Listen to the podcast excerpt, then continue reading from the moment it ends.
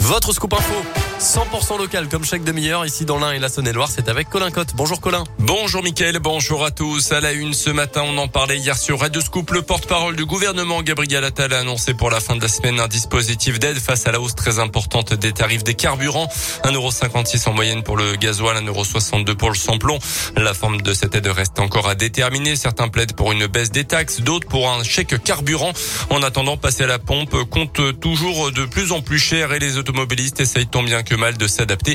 C'est ce qu'a en tout cas pu constater Gaël Berger hier dans une station de centre-ville de la région. Dans cette station du centre-ville, le litre de gasoil est à 1,54€ et celui de samplon 95 à 1,59€.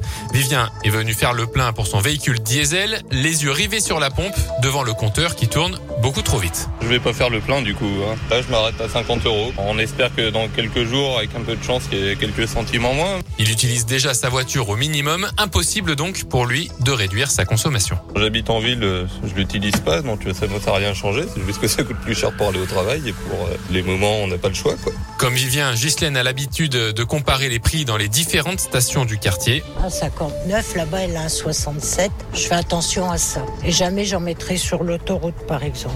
Et elle n'attend rien des annonces du gouvernement en se disant qu'elle n'y aura de toute façon pas droit en tant que retraité. Les prix des carburants qui augmentent régulièrement depuis 18 mois maintenant alors qu'ils avaient plutôt baissé lors du premier confinement.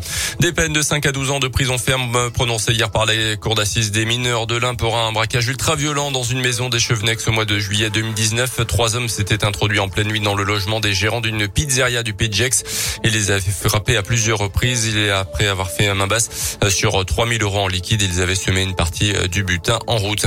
Un homme retrouvé blessé mais en vie cette nuit après trois heures de recherche, l'octogénaire s'était perdu dans sa propriété de 20 hectares depuis le milieu d'après-midi à Saint-Etienne sur Chalaronne. Cinq équipes cynophiles ont été mobilisées pour le retrouver.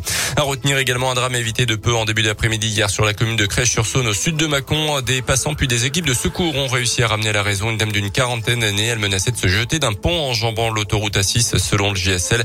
Les gendarmes sont parvenus à la basculer du bon côté de la barrière. Dans le reste de l'actu, un père de famille de Valence dans la Drôme interrogé par la police depuis lundi après avoir menacé de mort le personnel d'un collège de la ville.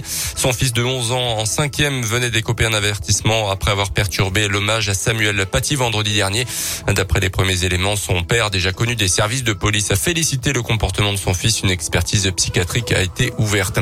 À noter qu'à Marseille, un couple de professeurs a reçu chez lui des lettres de menaces accompagnées de la photo de Samuel Paty justement.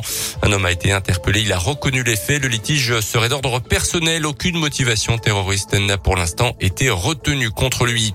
Nicolas Sarkozy de nouveau impliqué dans une affaire judiciaire, mais cette fois en tant que témoin, il sera entendu par les juges le 2 novembre. C'est dans l'affaire des sondages commandés par la présidence de la République lors du mandat Sarkozy. Une affaire de sondage, donc sans passer par un appel d'offres qui est pourtant euh, obligatoire. Les sports avec le foot et la nouvelle victoire du PSG en Ligue des Champions 3-2 contre les Allemands de Leipzig hier soir au Parc des Princes, doublé de Messi, un but d'Mbappé. Ce soir à 21h, Lille reçoit Séville avant la Ligue Europa demain, notamment pour Lyon. Et puis en basket, le début de l'Eurocoupe ce soir pour la Gielbourg. Les Bressans reçoivent les Italiens de Venise à 20h et il reste encore des places pour aller supporter la jeu à Equinox. Merci beaucoup Colin. Le prochain scoop info dans une